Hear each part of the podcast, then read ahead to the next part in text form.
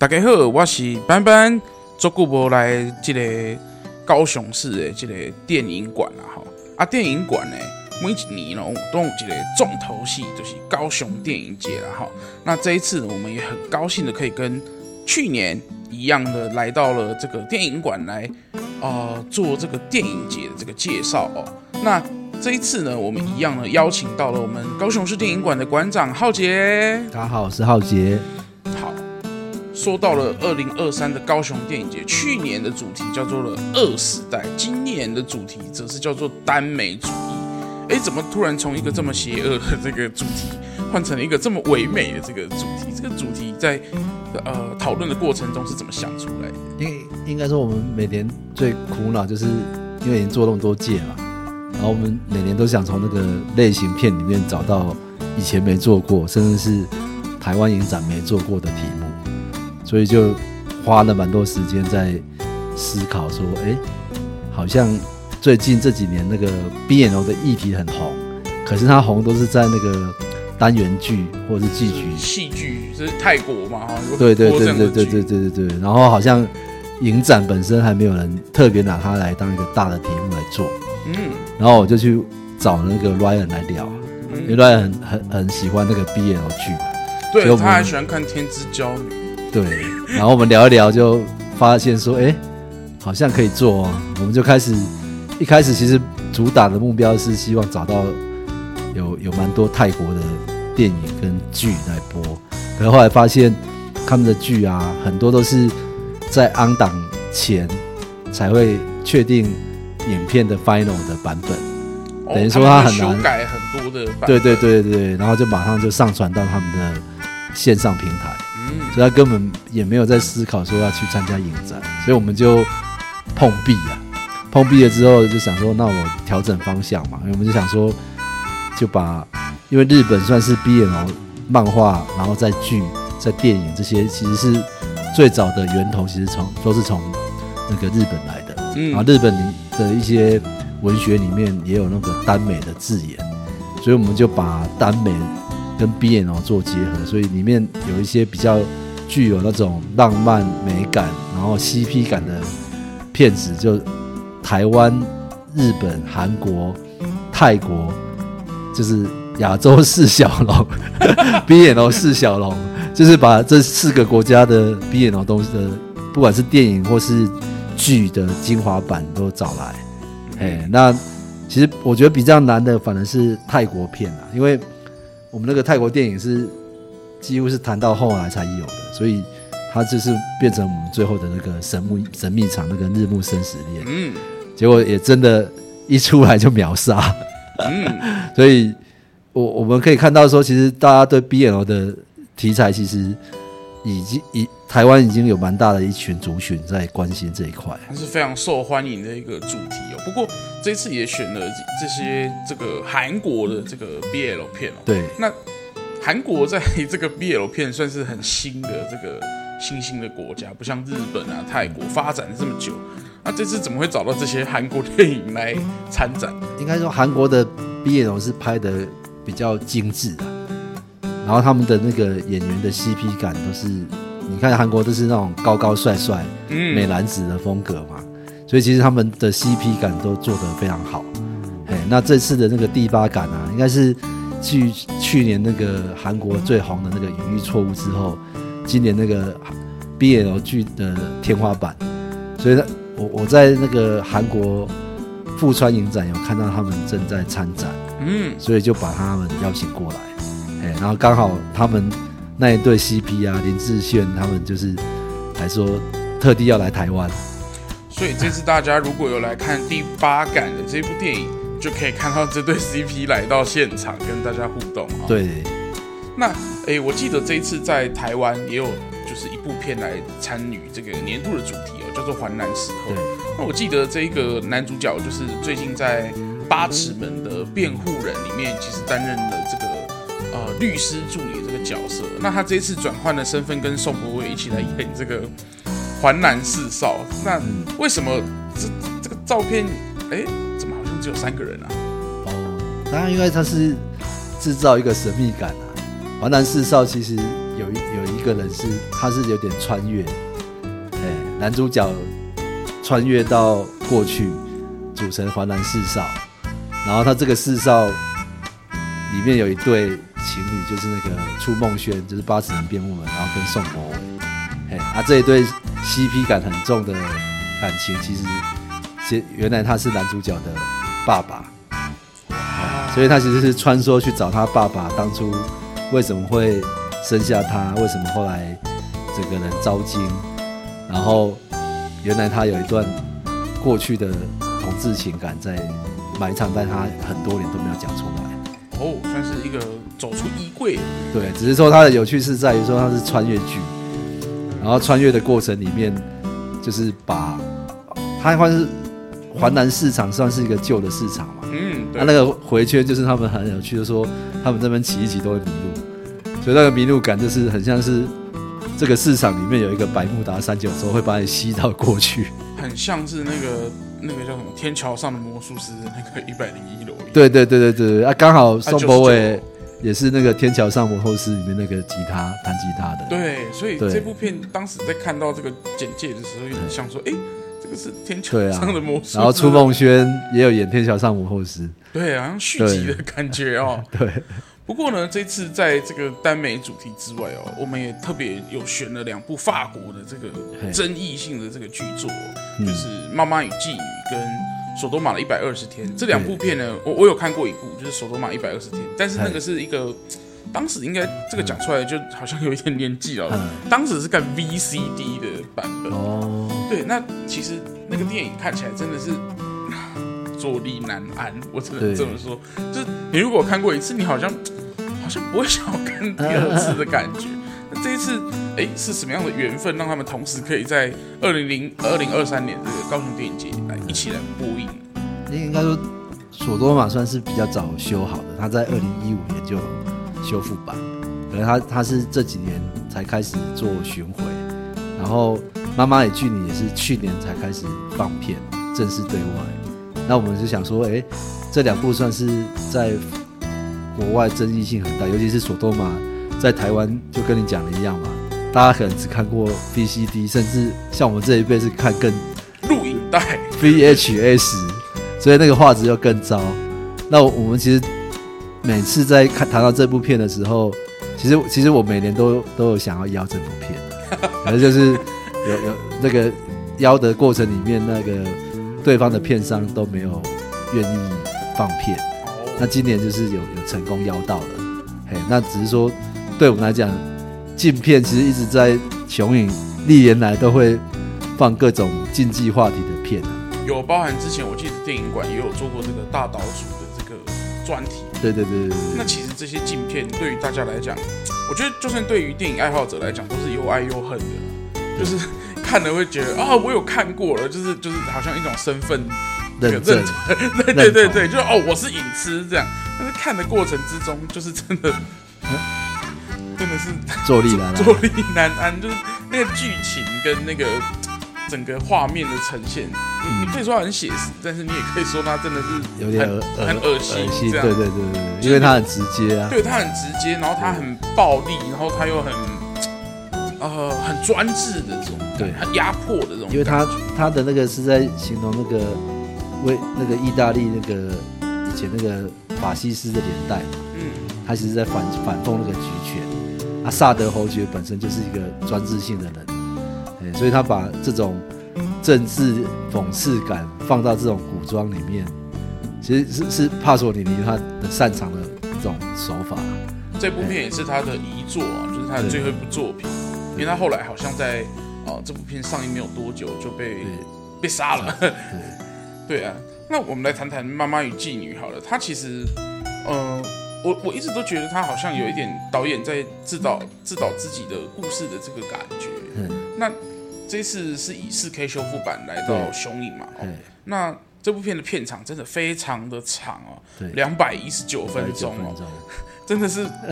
也是 哇，挑战大家的耐性。对，不过幸好这次是在比较舒适的这个内惟艺术中心的一厅来做播映哦。那呃，馆长可不可以跟大家稍微介绍一下这部片在啊演些什么呢？他他其实是那个如果大家看过那个四百集嘛，他是四百集的男主角，那个少皮尔里里奥长大以后很俊俏的面貌，然后他吸引了呃两个女生，他想要同时追逐这两个女人。对，那里面一个是他的同居的女友，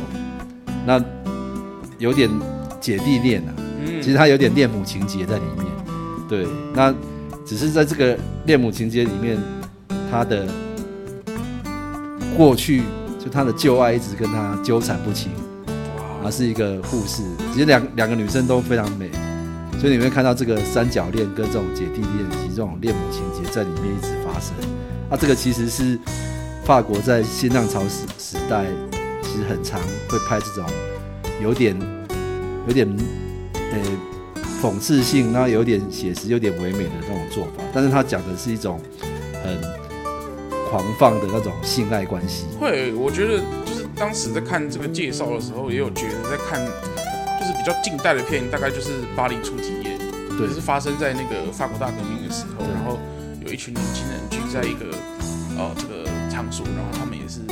呃讲很多的故事，然后分享很爱的这个成分，有点在对抗这整个体制的感觉。嗯、那当然。这这些片，我我我当时在看《妈妈与妓女》的介绍的时候，我在想说，哎，怎么没有把它放进去耽美的 这个主题？但后来想想不对，耽美主题比较像是 BL，对，这个比较像是三角形的感觉。对对啊，就是感觉上是不太一样的哦。对。不过我也发现这几年在雄影都有跟公式有一些短片集包含了在疫情期间出现的这个格里丁尼的这个呃。合集，那包含是去年是走了一个限制级风格的这个熊成人的这个短片集的这个合作，那今年又推出了什么样的主题跟大家见面？今年这个是叫做后蓝题，后蓝后后就是 post 嘛，嗯，蓝题就是用英文的 nineteen，所以是取一个谐音叫后九零，啊，九零后的这群年轻人大概。如果以时间来算啊，他们都大概是刚出社会，然后有新社会新鲜人，所以里面很讲的是三个不同的年轻的导演，在他们呃这个九零年代里面有像那个丁启文啊，他就刚好讲到 Me Too 啊，讲到职场性骚扰，然后这个年轻女生是很很敢去揭发这件事情，那。他也不怕那个上级的一些羞辱，但没有大局为重。对，没有大局为重。但里面的女生都没有接住他，反而叫他去案发现场重演一段他被性骚的过程。所以光听这个故事，觉得蛮匪夷所思的。怎么会有一个主管啊，有一群人叫他的同事说：“哎，你被性骚扰了，那如何证明？我们就去你被性骚扰的地方。”再演一次给我们看，像日本那个犯罪的那个罪犯，那个日本的警察都会叫那个罪犯去犯罪现场演一次给他看。对对对对对对对，所以他那个剧情其实蛮荒谬的，但你在荒谬的过程里面就觉得，哎，怎么最为难女人的竟然还是女人，就很难，就说那个权势关系，不管是男女，其实都会有存在一种上对下的那种。你表面上说我们很平等，对，我们要男女平权，对，但实际上欺负女人的结果是女人这样。然后另外一个那个比较有趣的是，是有一个叫我想暂时逃跑一下导演那个吴继恩，他其实我们在找题目的时候，他本来不是拍这个题材，他本来拍的他本来是想了另外一个故事，结果他觉得那个故事他拍不出来，他就说。那我暂时逃跑一下好了。结果他一逃跑之后，就把这个党名变成了一部片，他就真的拍一个那个房仲，然后年轻的房仲，然后决定在他那个卖房子的那的那个房间里面，他就去招妓啊，外送茶，外送茶，然后想要暂时放纵一下自己，逃避那种卖房子的压力。我觉得房仲应该都有那种面临那种业绩压力的时候。无处可躲的那种压迫感，哎啊，所以他就拍这个压迫感，哎，我我就是觉得蛮有趣的一个题目。嗯，哎，因为他其实也之前就是在以《天桥的魔术师》就是入围了金钟奖的最佳编剧哦。那他拍了这部短片以后，他现在其实是在筹备他的长片嘛，叫做目前啊，我听到传说的名字叫《鸡翅》啊，啊，不知道他要演什么了哈。对。不过另外一部片是这个呃，也是在这个林少慈的这个《如果时间在此刻停下》。那我看他封面，就是不知道他在演什么。哦、他他这个也蛮有趣的，他其实也本来也没有教这个故事。哦。他后来改了一个，因为我我我们觉得说，哎、欸，他提了两个嘛，有一个就是讲死亡，讲九零的年轻女生，她当面对死亡的时候，家人死亡，他会怎么去看待？嗯，那他本身是一个隔代教养，就是阿嬷养大他，所以他对阿嬷的那个情感，因为在乡下长大嘛，很多年轻的夫妻要工作，都会把小孩丢到乡下去给阿妈带大。嗯，哎，他讲说那一场葬礼，所有的家人都回来了，然后再回来的时候，发现婶婶，然后在里面一直被欺负，衣服是他洗的。然后饭也是他煮的，然后一直被当下人对待，可是他吭都不吭一声，好像扛住了所有家里的重担。对，那他这个过程里面，他要看到婶婶的小孩也对他大小声，然后觉得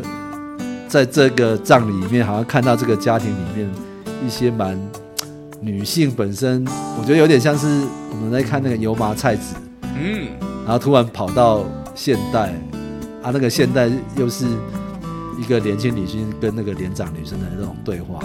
他们两个之间找到彼此之间面对的困难。年轻女生可能是家，她离开家已经很久，唯一一次回来就是她阿妈的葬礼。啊，她怀念的是她以前在乡下跟这一群婶婶里面的时光。我觉得每个在过年的时候，这种感觉最强烈。哦，对啊，对，现在大家其实都在外面就业或者是创业嘛，那其实。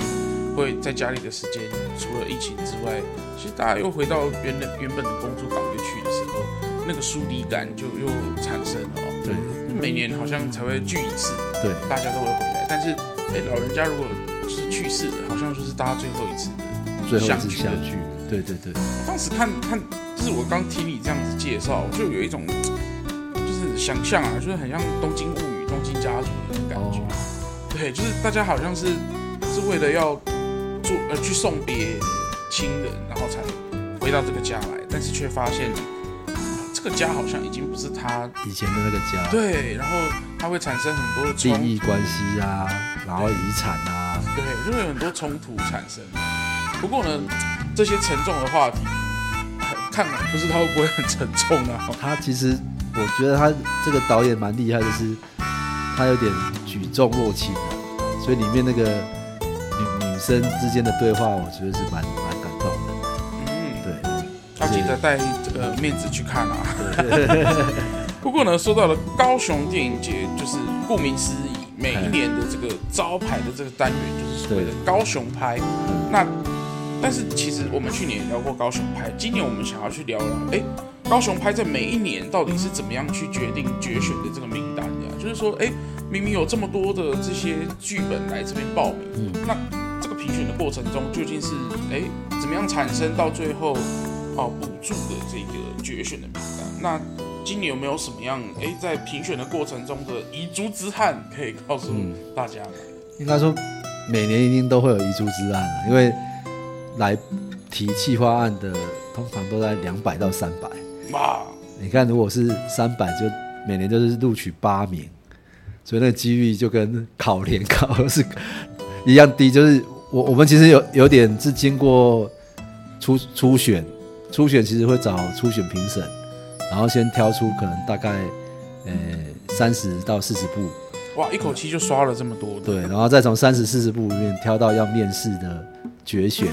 可能十十五到十十六部左右，哎，那可能再从这里面再筛掉一半，就是最后的八强。哇。对，所以他经过了大概三关吧，哎，啊，其实这三关里面，我们会讨论一个是剧本，因为很多很多这些年轻导演其实剧本是我比较能够判断他能不能把故事说好，因为他没有很多年长可能拍的片，他是他的第一或第二部，所以你你很难去判断说这个导演以前有什么亏底可以去验证说他可以拍出好作品。所以你你唯一能比较的就是先从剧本里面去看谁故事写得好，那再来是题材。对，因为我觉得台湾的短片有时候你会觉得很多学生啊都写爱情的，写同同同才之间的，或许学校的比较多，就比较少走出自己的亲身范围以外的故事。他他比较少去你走出他的舒适圈，去挑战一个他没有碰过的世界。啊，但其实这个其实是短片更容易去尝试，因为短片我们是限制它在二十五分钟嘛，所以你不不用写的太复杂的故事，你可以挑战各种类型都可以。所以我们这次你会看到，像《永夜》是比较偏亲情的，他是是那个林柏瑜导演，他去也是前年吧，他也有一部高雄拍，是那个陆毅静跟那个就演一对。那个母女母子的故事，这部我想起来了。然后他们就是在家里，然后就是在隔离。对对对对对对。然后他就一直跟他说：“你不要出来了。”对对对对对。然后他这次永夜是讲母女的，哦，又是以母女作为一个。上次是母子，然后这是母女。嗯，对。然后另外一个比较特别是那个，我我我我我觉得第一次有人用高雄在地的一些小说改编的。就是五福女孩。嗯那五福五福基本上就是五福路嘛，我们很常大家就是五福路以前就是大家最热闹的一个地方。对，那他他的故事就讲说两个女孩，一个住在凤山的五福路，一个住在中山。哦，原来凤山有五福路啊？对，其实五福路是从中山大学一直贯穿整个高雄市，一直到凤山。哦，所以这两个女女孩呃相识的过程，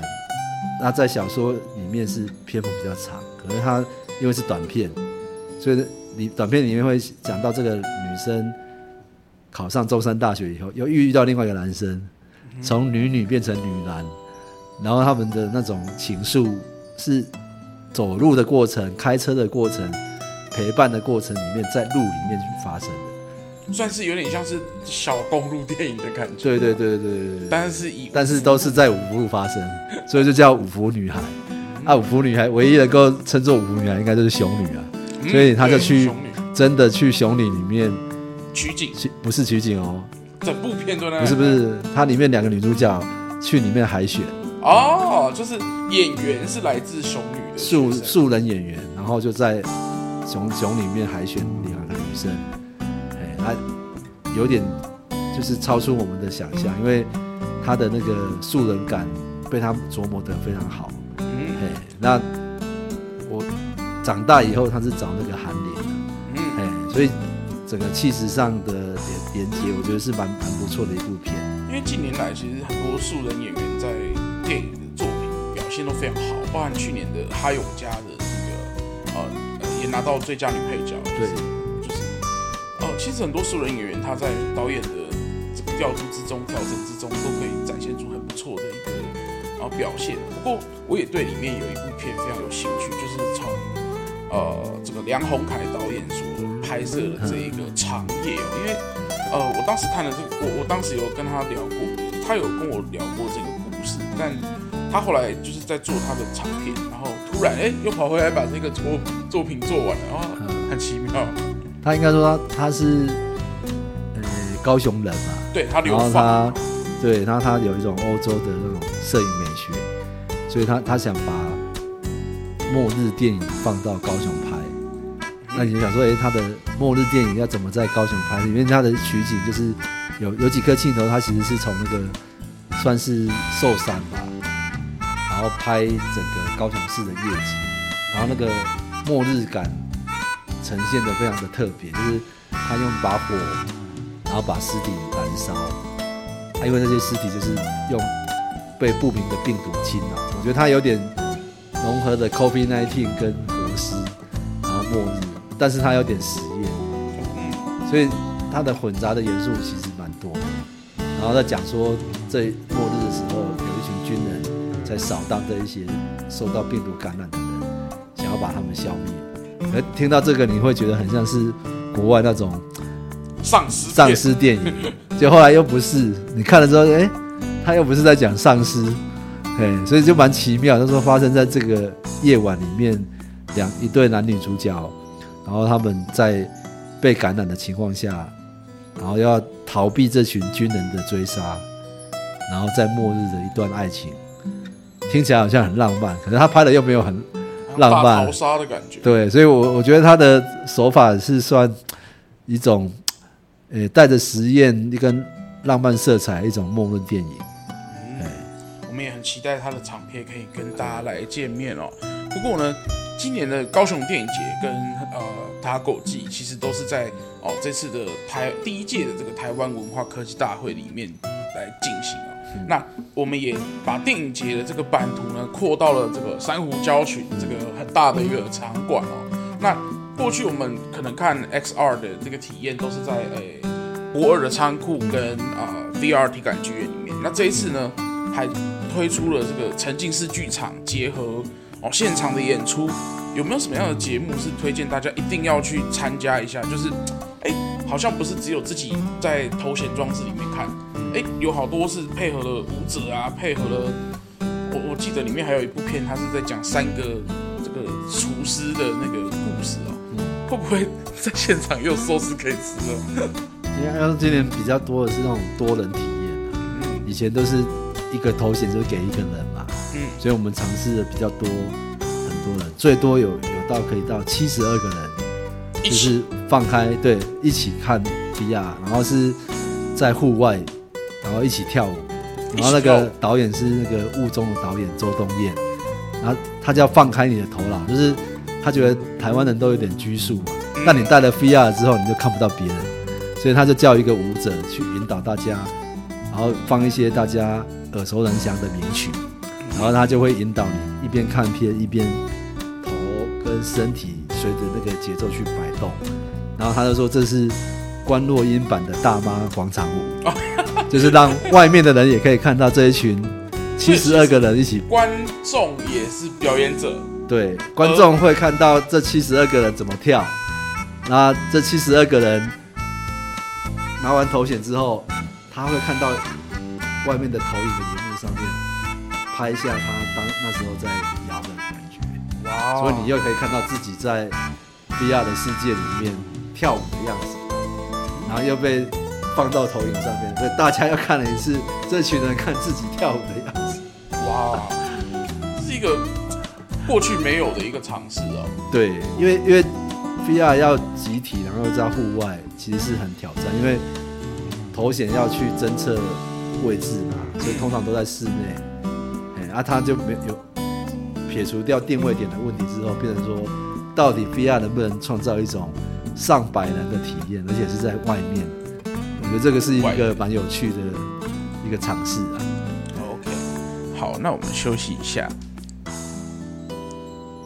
本节目由高雄电影节赞助播出。高雄电影节会在十月七号到十月二十二号，在高雄市立图书馆七楼的这个国际会议厅。及高雄市电影馆三楼的放映厅及内委艺术中心一厅二厅，这一次跟把 X 二的这个场景呢搬到了现实来，在珊瑚礁群及海豚馆都有非常多的演出，欢迎大家可以到高雄电影节的官网去购票哦。现在到十月七号之前都还享有早鸟的优惠价。好，那我们刚刚讲说在广场跳大妈舞，那这次跳。大妈舞之外，我记得还有啊、呃、很多的是结合了这个线，甚至甚至还有线上互动的这个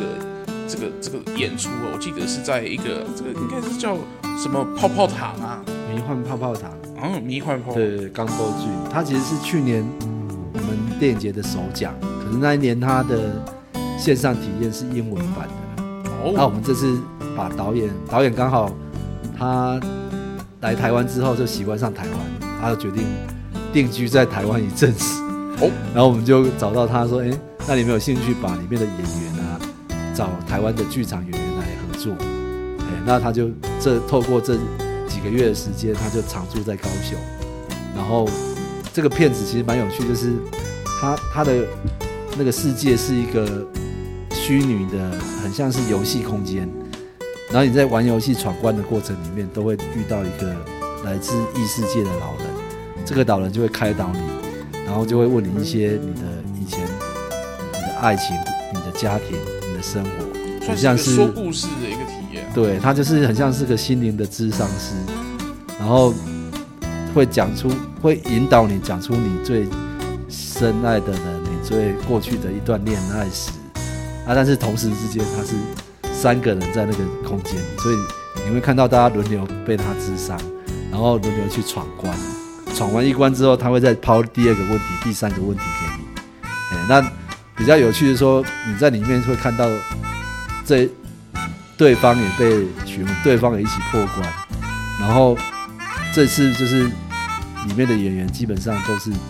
中文的，所以你你不会有那种语言的隔阂，更容易让你去引导你去讲出你心里面更深层的感受。然后去年我记得是一票难求了，然后看的过程里面甚至有人掉泪，因为他觉得很特别，说一个远在美国演出的演员，然后跟你连线之后，他竟然可以问出你心里面的一些感受，心里最软的那一块都被挖出来。对。所以那那个迷幻泡泡糖有点是，又是可以闯关，然后又可以有心灵之商的效果。嗯，大家可以去玩玩看哦，因为我觉得这个算是去年就是秒杀的一个作品，然后那今年变成了这个中文版哦。那另外一个跟游戏有关的，就是《蛋蛋大逃杀》了。对，它是在今年的，我记得是在呃威尼斯影，哎，去年的威尼斯影展就拿到了评审团的特别奖啊。那这个这个作品它是特别在什么地方？它它有趣就是它是 MR，MR 就是混合实境嘛，嗯，就就是你戴的头显其实是可以打开的，然后打开之后，因为现场有一个叫 Egg Skate，就是蛋蛋，它是用一个英文字体很大的巨幅的句体，然后这个蛋蛋你就是可以有同时三个人，然后类似像我们就是那个蛋，对，你就会扮演三颗蛋，然后在里面被追杀逃的过程有。有乘搭车啊，有去吃金币啊，有点像是超级玛丽，然后突然变成了蛋蛋，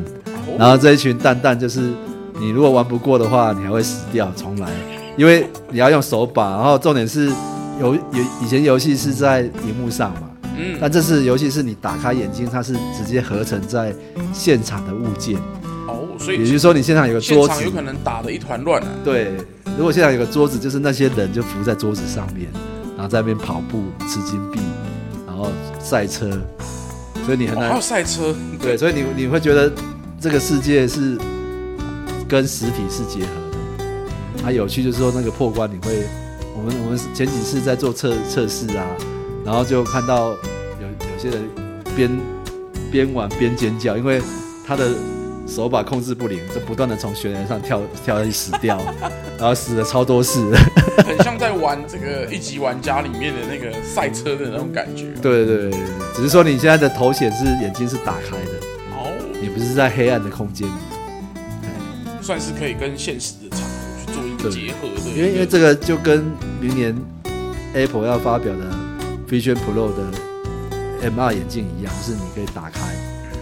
看到真实世界跟虚拟合在一起的样子，而且我也发现这次在珊瑚礁群还有一个看起来就很好玩的一个游戏啊，我都不晓得他是在看游戏还是看电影的啊。它叫做未来大国民，然后他在讲说，哎，我们这个观影者会有四种不一样的，就是根据你在这个 AI 啊，然后科技监控的这个这个情况下去判断，哎，是是不是一个很善良的一个人啊，然后。呃，听说影片有四种完全不一样的结局，就要看你自己在影片之中去怎么样做选择。他他应该说他就在讲那个手机成瘾，然后跟监控，因为它里面就会去用手机扫你的脸部。那、啊、我们手机都是脸部辨识嘛？对啊，Face ID 嘛。对对对，那当你去扫脸部之后，它会按照你的脸孔跟你的表情去演化四种不同的故事，所以他会去侦测你要。选哪一个故事的剧情，而其实他也在讲那个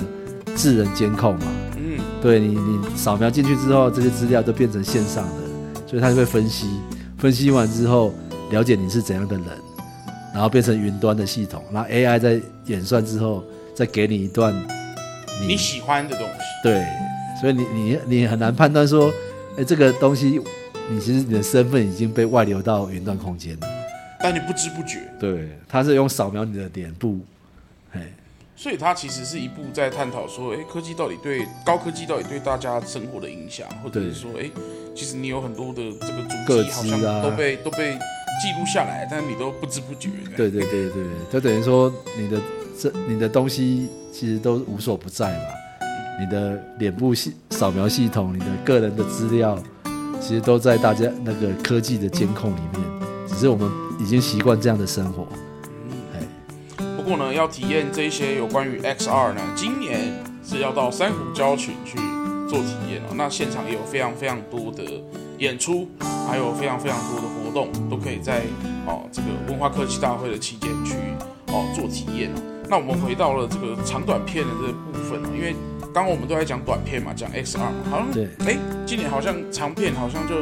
好像没有那么多，但是实际上我去看了那个片单多到一个让人家真的是会选择障碍哦。那我也知道说，每年在啊，不管是国内的，就是金马影展，或者是金马奇幻影展，甚至是台北电影节，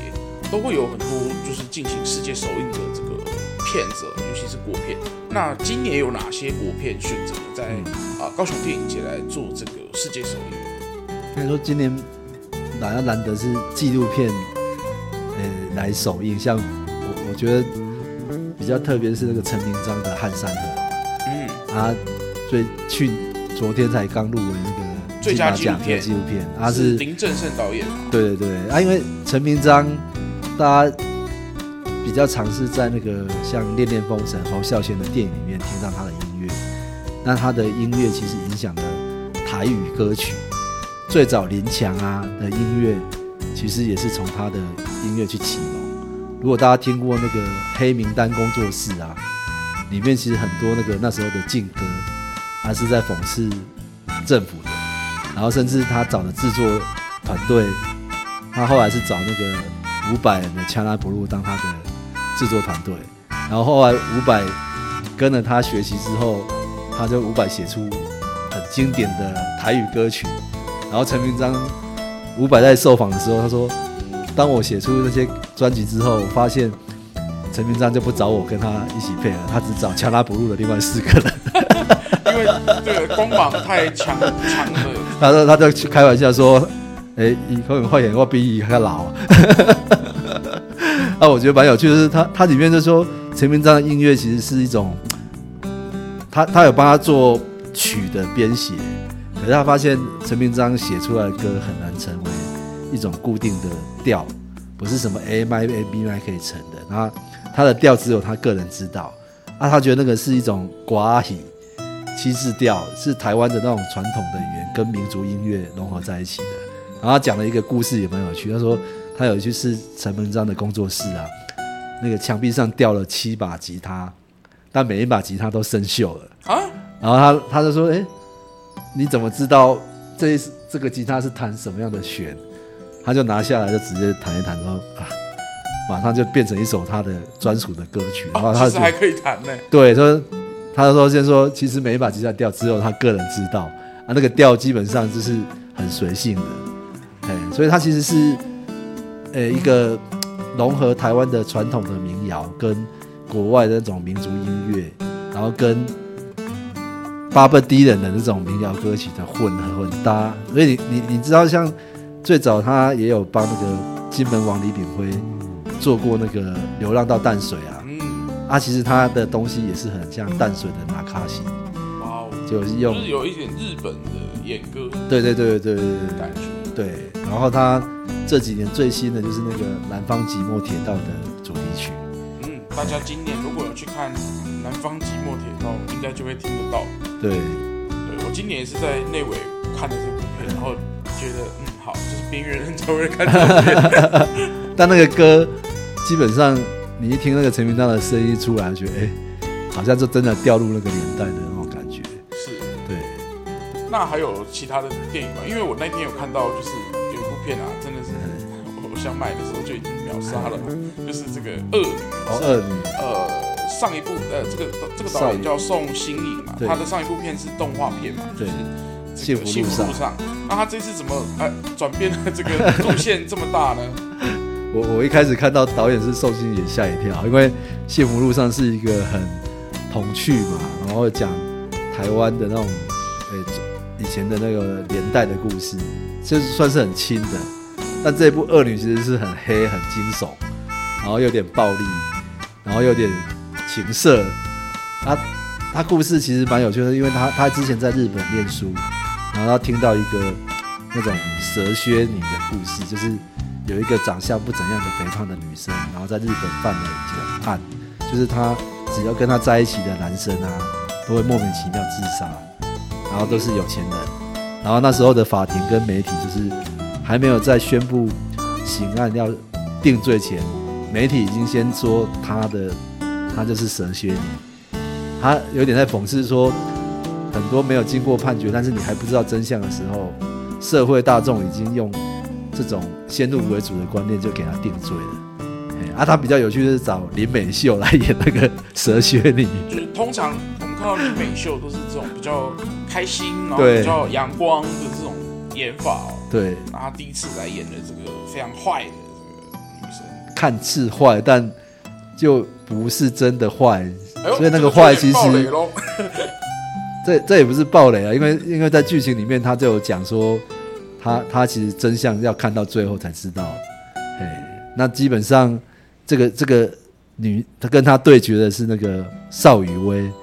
那邵雨薇就会一路的追随，说到底这个跟他哎老爸想要结婚的女生，到底为什么都会自杀？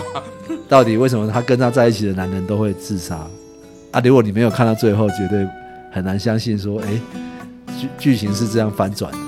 嗯哎。所以他是有很多翻转，他有点侦探，他跟悬疑，然后又有点情色，因为邵雨薇在里面就是有蛮多的铺路，然后里面有一个渣男，就是找华灯初上的凤小岳再出演出渣男，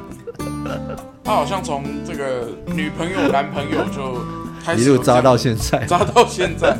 好像都没有收敛的这个迹象啊。对。不过呢，这一次的这个高雄电影节首次呢邀请了这